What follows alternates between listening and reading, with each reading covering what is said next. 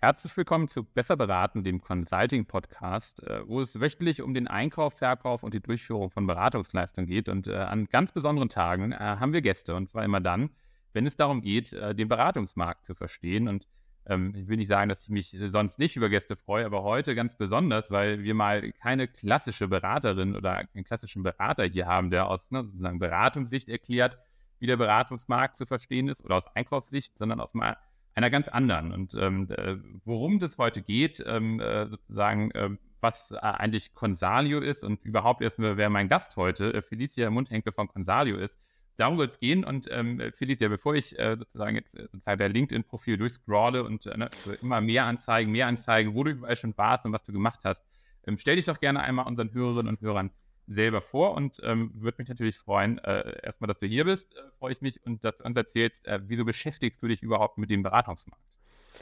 Ja, sehr gerne. Also erstmal, äh, Philipp, vielen Dank, dass ich hier sein darf. Äh, freut mich sehr, auch dass wir es äh, jetzt endlich mal geschafft haben. Wir kennen uns ja jetzt schon eine ganze Weile. Ähm, und ähm, ja, also ich bin vor zweieinhalb Jahren mit Consalio gestartet. Wir sind ein junges Startup, B2B SaaS äh, das Unternehmen Transparenz über ihre Beratungskosten gibt. Das heißt, wir sind im Prinzip äh, der, äh, ein, ein Mittel, Mittel, im Mittelfeld zwischen dem Unternehmen und der Beratungsseite und wir übermitteln während der laufenden Beratungsprojekte Transparenz über Kosten und Aktivitäten. Ähm, ich selber komme nicht aus dem klassischen Softwareentwicklungsbereich, sondern ich habe eigentlich eine klassische betriebswirtschaftliche Ausbildung hinter mir mit Finance und Marketing als Schwerpunkten äh, habe lange im Marketing dann gearbeitet und äh, auch viele Agenturen gesteuert. Und äh, das äh, war für mich so der Auslöser, äh, zu sagen, hey komm, in diesen ganzen Prozessen der Agentursteuerung ähm, äh, sind einfach sehr, sehr viele manuelle Prozesse äh, tatsächlich noch äh, nötig, um den Überblick über die Kosten zu behalten. Ne? Und wenn du budgetverantwortlich bist und äh, eine ganze Herrscher an Agenturen steuerst, möchtest du eben gerne jederzeit wissen, wo du gerade stehst. Und äh, das war eigentlich immer nur mit hohem manuellen Aufwand möglich. Finde ich sehr spannend und äh, wie gesagt, das, was du gesagt hast, so ihr, ihr seid so ein bisschen ne, so äh, Man, Woman in the Middle oder im, im Mittelfeld, wenn es quasi um, um die Art der Zusammenarbeit zwischen äh, Kunde und extern geht. Das können wir natürlich als White Label total gut nachvollziehen. Ich glaube, an einem anderen Punkt der, der Wirtschaft, nämlich erstmal dann, wenn es um den Einkauf geht. Jetzt, also ja, mit, mit, uns ist natürlich immer alles fein, wenn ein Kunde Berater einkauft, so, aber jetzt mal so im, im schlechtesten Fall ist ja vielleicht schon mal das, das Kind in den Brunnen gefallen, dann habe ich da irgendwie eine Beratung vor Ort und jetzt sagen die, boah, äh, irgendwie so, ich, ich kann kaum immer so den kriegeligen PDF-Leistungsnachweis da irgendwie einmal im Monat erkennen. Jetzt will ich noch irgendwie eine neue Beratersoftware äh, sozusagen einführen.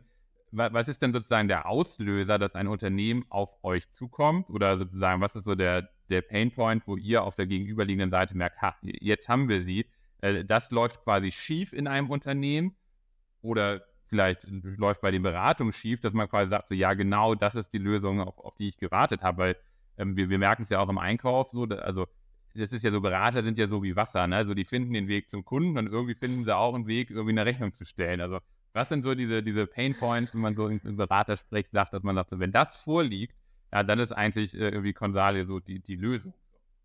Ja, also wir sehen häufig bei unseren Kunden besteht eine ähm, hohe Komplexität in, in, an Beratungsleistungen. Das muss gar nicht mal die Vielzahl an Beratern sein. Also häufig, ja, ist es die Vielzahl an Beratern, aber in, in vielen Fällen auch einfach ganz, ganz viele unterschiedliche Projekte, an denen die Berater arbeiten. Ja, das heißt, äh, häufig hat man eben äh, oder kauft man Beratungsleistungen ein, um sie in verschiedenen Bereichen, Abteilungen, äh, Tochtergesellschaften einzusetzen. Und da ist es eben sehr, sehr schwer, den Überblick zu behalten. Das heißt, diese Komplexität ist in den meisten Fällen gegeben.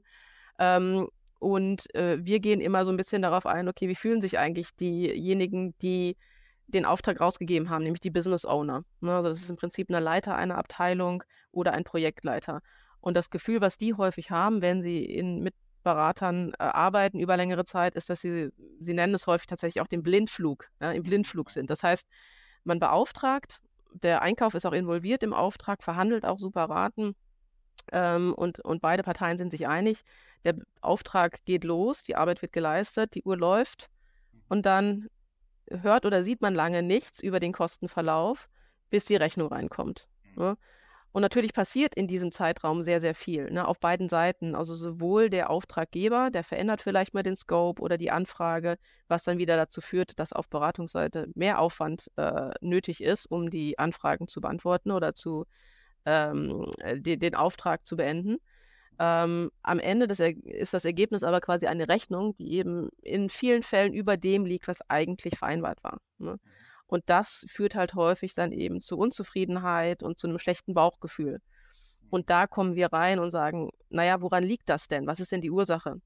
Und die Ursache ist natürlich, dass die Systeme des Unternehmens, nämlich der, im klassischen Sinne ERP-Systeme, nicht sprechen mit den Systemen der Beratern. Ne? Das heißt, die sprechen erst miteinander, wenn die Rechnung den Rechnungseingang trifft würde ich natürlich als Beratung sagen, so, also mein System ist Excel, so, ne? Ich habe irgendwie sowieso eine PMO-Stelle verkauft, ja, wäre schön blöd, wenn ich jetzt irgendwie da mir, da so auf die Finger gucken lasse, ne? Weil irgendwie einmal im Monat wird so die Zauber-Excel irgendwie ne, angeschmissen und da steht dann irgendwie irgendwie tollen ThinkTech-Grafiken irgendwie, ne, so Planbudget, ist Verbrauch, Abweichung, ja, irgendwie Breakdown auf Arbeitspakete.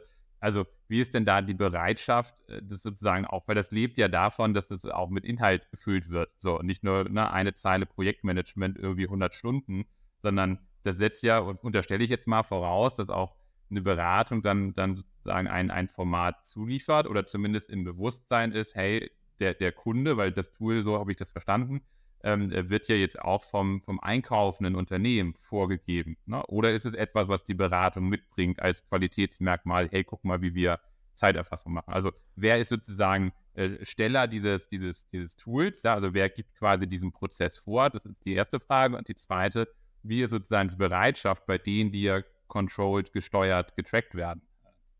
Mhm. Genau. Also unser äh, klassischer Kunde ist im Prinzip immer der mit dem größten Pain und das ist in der Regel tatsächlich ist das das einkaufende Unternehmen.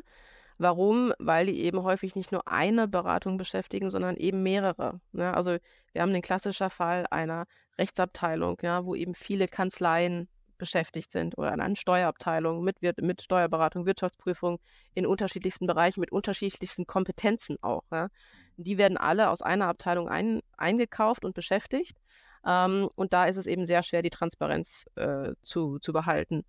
Sicherlich wäre es auch wünschenswert und äh, das ist natürlich auch, die andere Seite ist natürlich genauso möglich, dass ein eine Beratung auf uns zukommt und Consalio lizenziert, um damit sozusagen ein transparentes Reporting direkt proaktiv an den Mandanten zu liefern. Also das ist natürlich auch möglich. Die Regel ist aber eben, dass die, oder wir sehen, die höhere Komplexität besteht tatsächlich und der Pain bei den, bei den Unternehmen. Also viel zum, zum ersten Punkt. Ähm, was hat dann die Beratung davon, wenn sie sozusagen da, da mitmacht?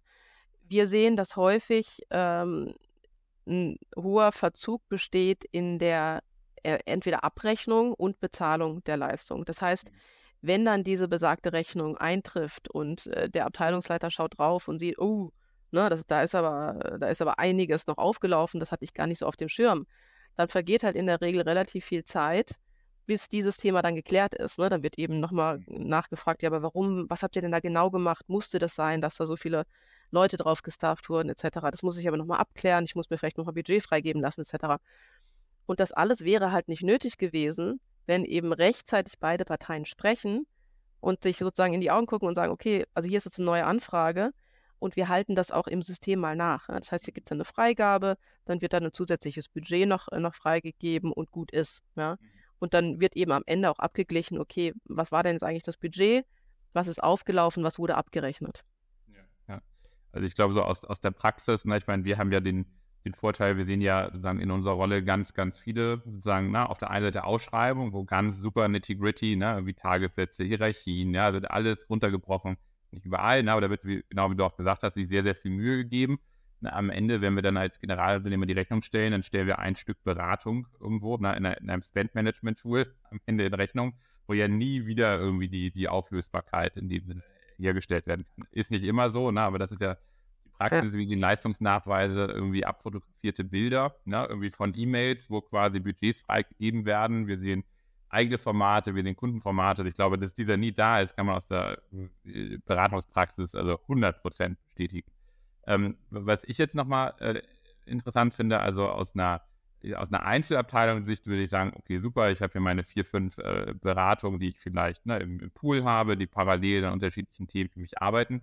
Aber du hattest schon angedeutet, das Thema ist ja größer, ne, weil am Ende muss ich irgendwie auch Rechnungen bezahlen und freigeben. Das heißt, äh, du sagst das schon, so am Ende kommt dann da doch irgendwie ein SAP und irgendjemand aus der Finanzbuchhaltung und sagt, alles schön und gut, aber ich brauche jetzt hier von dir irgendwie einen, einen Klick auf den Link, dass das freigegeben wird. Also wie ist dann der Prozess weiter, ich sag mal, über das eine Controlling hinaus, ähm, damit am Ende so eine Rechnung auch bezahlt werden kann? Also wie integriert sich das in, in andere Systeme oder ist es eher für, für KMUs, wo man sagt, da ist eh noch ein bisschen Medienbruch? Also gibt es da eine, eine, Größe von Unternehmen, wo du sagst, das ist eigentlich, äh, ne, gibt es System- oder IT-Architekturvoraussetzungen oder ist das äh, IT-agnostisch?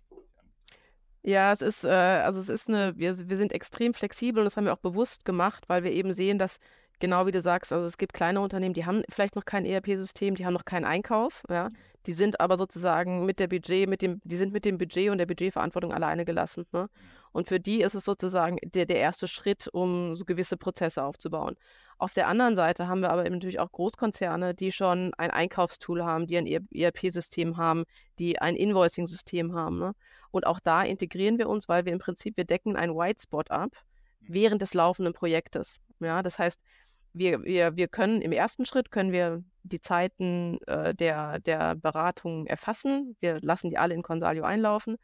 Ähm, und die Freigabe kann auch in Consalio erfolgen, sodass dann ist im Prinzip eine Proforma-Freigabe, ja, sodass dann die Leistungen am Ende des Monats äh, freigegeben werden können und dann der Berater benachrichtigt wird, hey, jetzt kannst du diese Leistung auch abrechnen.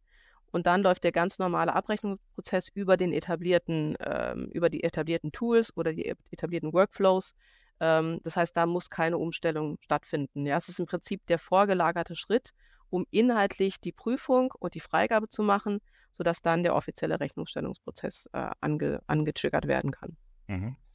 Und sind es dann, also ohne dass du zu sehr ins Detail gehen musst, aber quasi kommt dann der IT-Leiter und, und schlägt die Hände über den Kopf zusammen und sagt, Gott, ich habe gerade irgendwie ich habe gerade das, das, Einkaufsmodul ne, integriert, wo ich, äh, weil ne, sozusagen eine SAP wünscht sich, macht doch alles mit uns. Da gibt es irgendwie Ariba und da gibt es irgendwie dieses, dieses uh, Workforce Management Tool da von denen. Die, die haben ja gefühlt auch irgendwie alles. Also gibt es äh, ne, dann, dann, dann auch, auch Zweifler sozusagen auf, auf Unternehmensebene. Also, weil ich glaube, so erstmal für Transparenz, gerade im Beratungsumfeld ist ja erstmal jeder zu haben. So, weil am Ende Beratung ist ja relativ einfach zu steuern, sowohl für irgendwie eine Beratung selber wie auch für den Endkunden ist so hier das ne, magische Projektdreieck so. Und ne, da ist jetzt irgendwie natürlich irgendwie Preis wie ein großes, ähm, können gleich vielleicht noch so ein bisschen über Quality auch sprechen, wie sich das vielleicht auch, auch auswirkt dann am Ende, aber ähm, sozusagen, was sind dann, dann auch, auch Zweifel, die ein Unternehmen haben kann, zu sagen, irgendwie das vielleicht auch nicht einzuführen? Oder wie, wie überzeugt ihr dann vielleicht bei so den, den, den, den Hauptzweiflern, die, die es dann da gibt auf, auf Kundenseite? Ja, also unser großer Mehrwert, das sind im Prinzip zwei Dinge. Also wir sparen einmal Zeit, ne? Zeit für die Prüfung der, der Rechnung, die aktuell eben per PDF auf den, in den Inboxen der, der Verantwortlichen liegen. Ne? Und das ist halt ein Prozess, der zu 100 Prozent digitalisiert werden kann. Ne? Und der zweite Schritt ist eben, dass wir sagen, naja, wir können eben auch Kosten einsparen. Und das kann kein Spend-Management-Tool beziehungsweise kein Ariba und und Cooper dieser Welt, weil wir eben wirklich inhaltlich bis auf die einzelnen Tätigkeiten runtergehen. Wir analysieren die, wir können äh, Vergleiche ziehen, wir können äh, Abweichungsanalysen machen. Ne? Äh, viele haben Billing Guidelines, die etabliert sind und äh, die Prüfung oder den Abgleich zu den Billing Guidelines, der findet in der Realität eben kaum statt. Mhm. Warum? Weil eben die Prüfung von Rechnungsanhängen 20-seitig äh, nicht möglich ist. Ne? Ja. Oder die Informationen werden eben gar nicht mitgeliefert. Und da kommen wir eben rein. Und das heißt, wir fragen dann immer am Ende, okay, sprech doch mal mit der Fachabteilung mhm. und frag die, wie die gerade äh, ihre, ihre Leistungsnachweise prüfen. Hm. Mhm. Jetzt hattest du eben schon gesagt, und das finde ich, glaube ich, also nicht nur glaube ich, sondern finde ich spannend, dass, dass man dem, also man geht ja so bis zur Grasnarbe, so, ne? weil so, das ist ja so aus, aus Ex-Berater-Sicht, ist irgendwie so, ne, donnerstags irgendwie im ICE, man fährt nach Hause, so, jetzt vielleicht weniger so, das macht so die alte, ne, irgendwie vor Corona-Welt, wo man vier Tage beim Kunden war, aber irgendwie so freitags macht man dann seinen Leistungsnachweis. Zum Monatsende steht der Partner da und macht Stress, dass irgendwie die Rechnung gestellt werden kann. Beratungen sind super schnell am ersten des Werktages auf einmal, ja, den ganzen Monat aufzurappen, so, da, da hat, eine, hat dann irgendwie ein hohes Eigeninteresse. Aber das ist ja, wenn man so möchte, so ein bisschen äh, sozusagen rückblickend, ja, das, wo, wo so die geleistete Wahrheit steht. Ne? Mal detaillierter, mal weniger detailliert. Äh, wir halten unsere Beratung auch an, da jetzt nicht immer nur Projektmanagement oder Workshop reinzuschreiben, sondern schon auch ein bisschen eine, eine Detaillierung mitzugeben, ähm, äh, ohne dich da in Bedrängnis bringen zu wollen. Aber wie differenziert sich das dann von einem klassischen Projektmanagement-Tool oder ist das quasi auch vielleicht äh, sozusagen ergänzend, weil man manche, also ne, die, die einfache Welt ist, ich habe, ich sage jetzt einfach mal den Steuerberater, der sagt, ich drücke hier auf die Uhr, rechne immer im, was ich, 0,6 Minuten irgendwas Takt ab, ja, und alle werden unruhig, wenn, wenn dann noch ein Satz anfängt, weil dann die Uhr weiterläuft. Aber jetzt habe ich vielleicht auch, ähm, ich sag mal, Beratungsprojekte, wo ich immer volle acht Stunden leiste.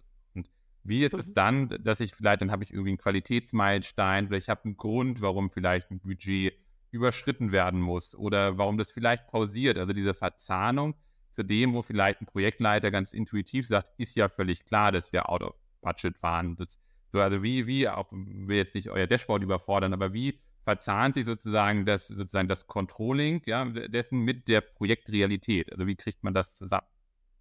Genau, also das eine, äh, das eine ist natürlich über die, über die Leistungsnachweise, genau wie du sagst, wie detailliert sind die, ne, wie aussagekräftig sind die und die meisten sind tatsächlich schon extrem aussagekräftig, weil die Informationen sind alle da.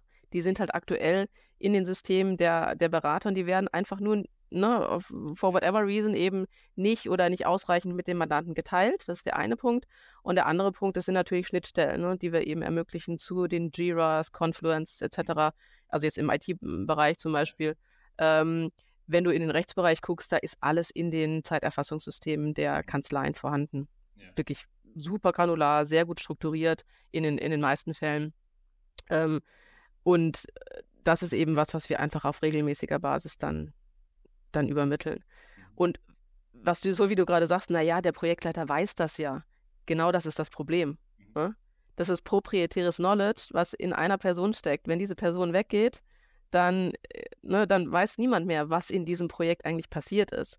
Und das ist so ein bisschen was, was wir natürlich auch mit aufbauen. Das ist so eine Art Archiv- und Wissensdatenbasis über die Projektverläufe, über die Historie.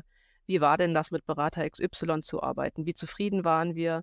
Ähm, Gab es da irgendwelche Hiccups? Ähm, was für Raten hatten wir eigentlich damals gezahlt? Ne? Also wir haben ja auch mittlerweile eine ein relativ hohe oder in vielen Bereichen hohe Fluktuation an Mitarbeitern in den, in den einzelnen Abteilungen. Und das, äh, dieses Wissen bleibt dann eben. Ja, ja, total wichtig, was du sagst. Also da, ich hatte da mit ähm, dem äh, Professor Dielmann letztens mal auch eine Folge und der hat halt auch gesagt, dass es halt einfach so ein Informationsungleichgewicht, weil es einfach so das tägliche Geschäft ist, der Beratung zu verkaufen ja, und auch wenn ich sage, ich bin vielleicht in der Unternehmensgröße mit, weiß nicht, 5 Milliarden Euro Umsatz, dann habe ich vielleicht auch einen indirekten Einkauf, niemand, der sogar für die Warengruppe verantwortlich ist.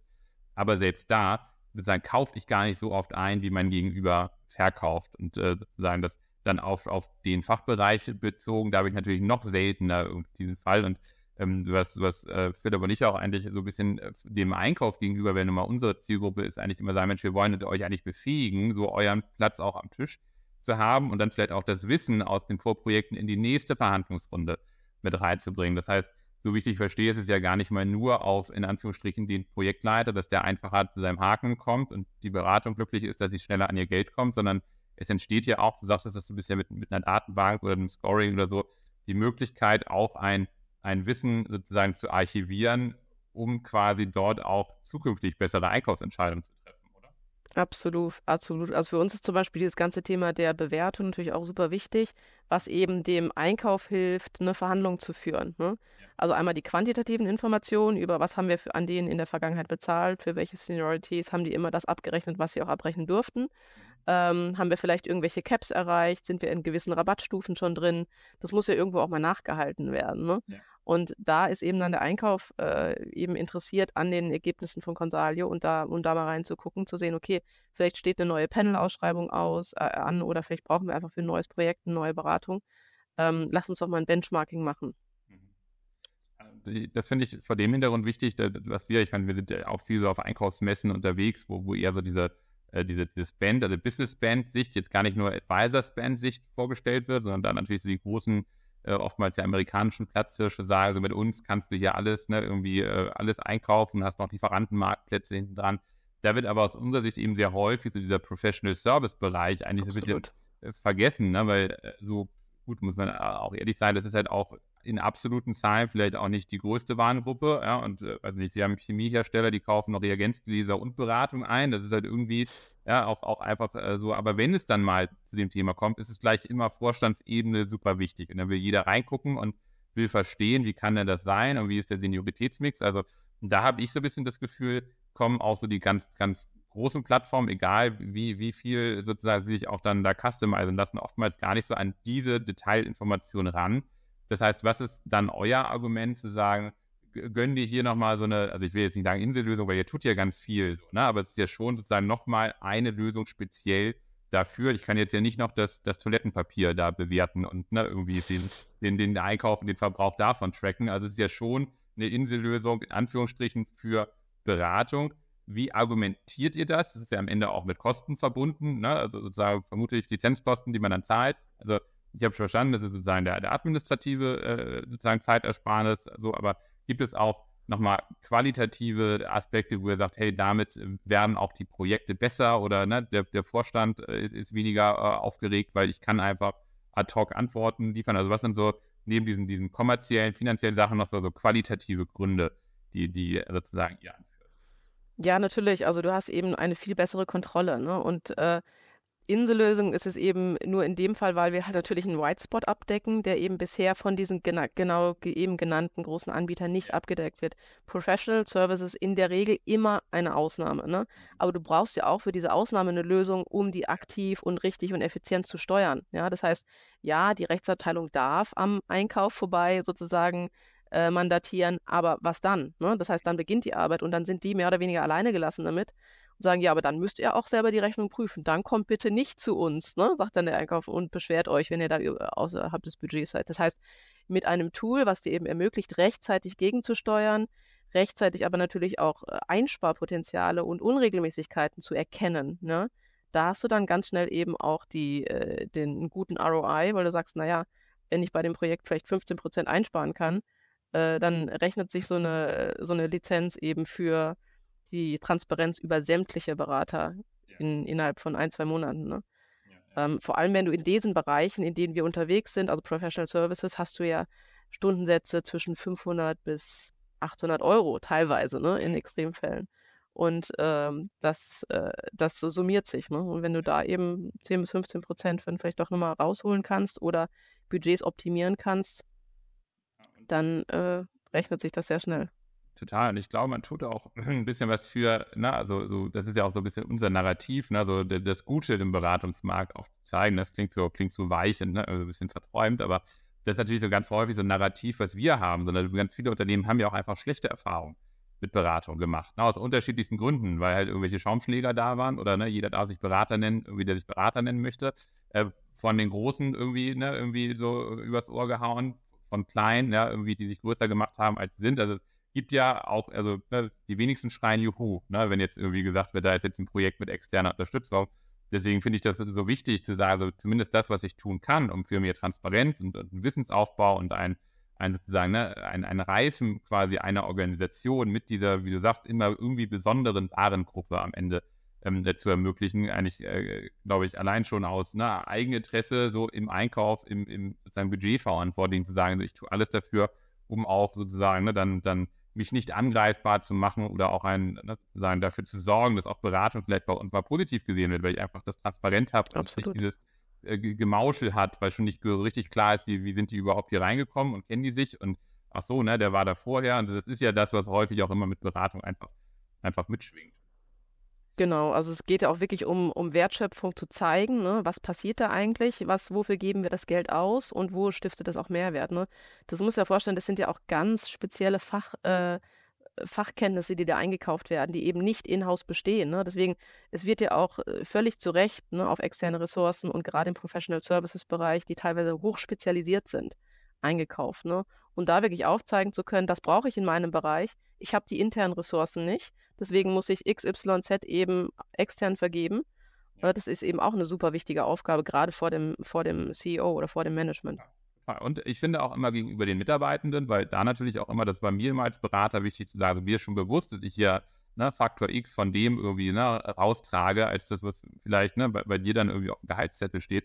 landet ja auch gar nicht alles bei einem selber, ne? Aber sozusagen dann auch zu sagen, dann gucken wir als Unternehmen, äh, wo einfach ne, eine Fachabteilung lange für arbeiten muss, um, um diesen, dieses, dieses Ergebnis zu erzielen, was dann an extern geht, auch äh, genauso mit so viel, mit so viel Sorgfalt sozusagen nach der Vergabe zu bearbeiten, äh, wie man vielleicht na, am Anfang genau. bei der Anbieterauswahl und ne, so der, der Knetrunde nochmal mit dem Einkauf dann, dann dort sozusagen investiert.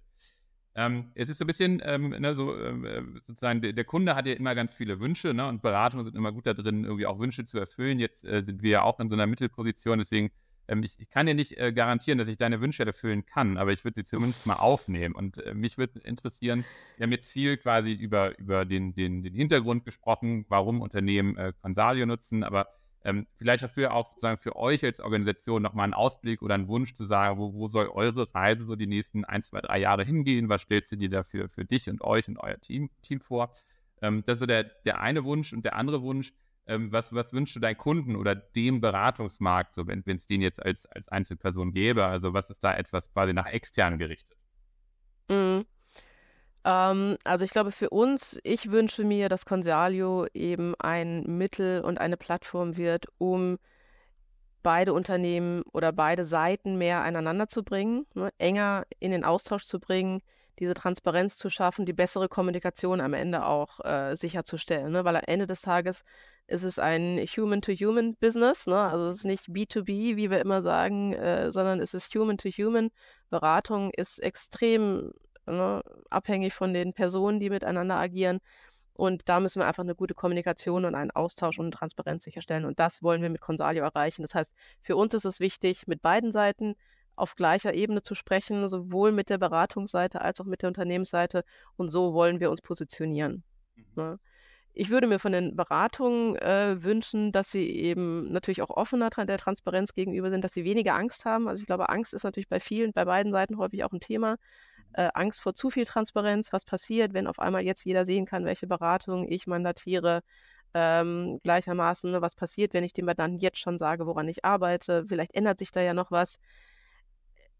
Äh, zu viel Sprechen äh, gibt es nicht. Also zu viel Kommunikation ist in den seltensten Fällen der Grund für eine, für ein, äh, für ein äh, Projektabbruch oder einen, einen schrecklichen Projektverlauf, sondern im Gegenteil, mehr sprechen hilft. Ne? Und sprechen über Zahlen, sprechen über Aktivitäten, was macht der eine, das merken wir ja auch im Team. Ne? Also ich glaube, jeder kann das auch aus eigener Erfahrung sagen, mehr Transparenz hilft eben auch mehr.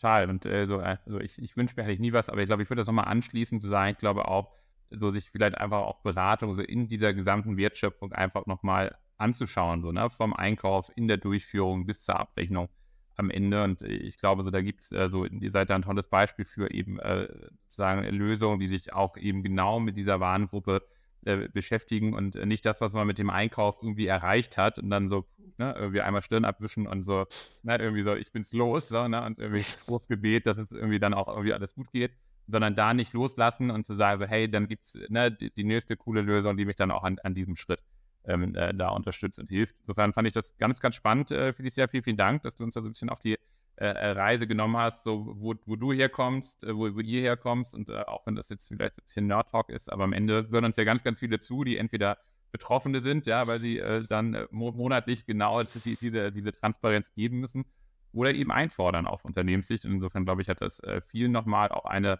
eine Sicht auf Beratung gegeben, die sonst eigentlich sehr wenig äh, sozusagen besprochen äh, wird. Und insofern dafür vielen, vielen Dank. Ähm, an alle Hörerinnen und Hörer. Sehr gerne. Genau, wir bedanken uns äh, fürs Zuhören. Wer äh, mehr über Felicia finden möchte, man kann dich googeln. Wir verlinken dich auch äh, in Richtung LinkedIn. Ansonsten äh, seid ihr auffindbar.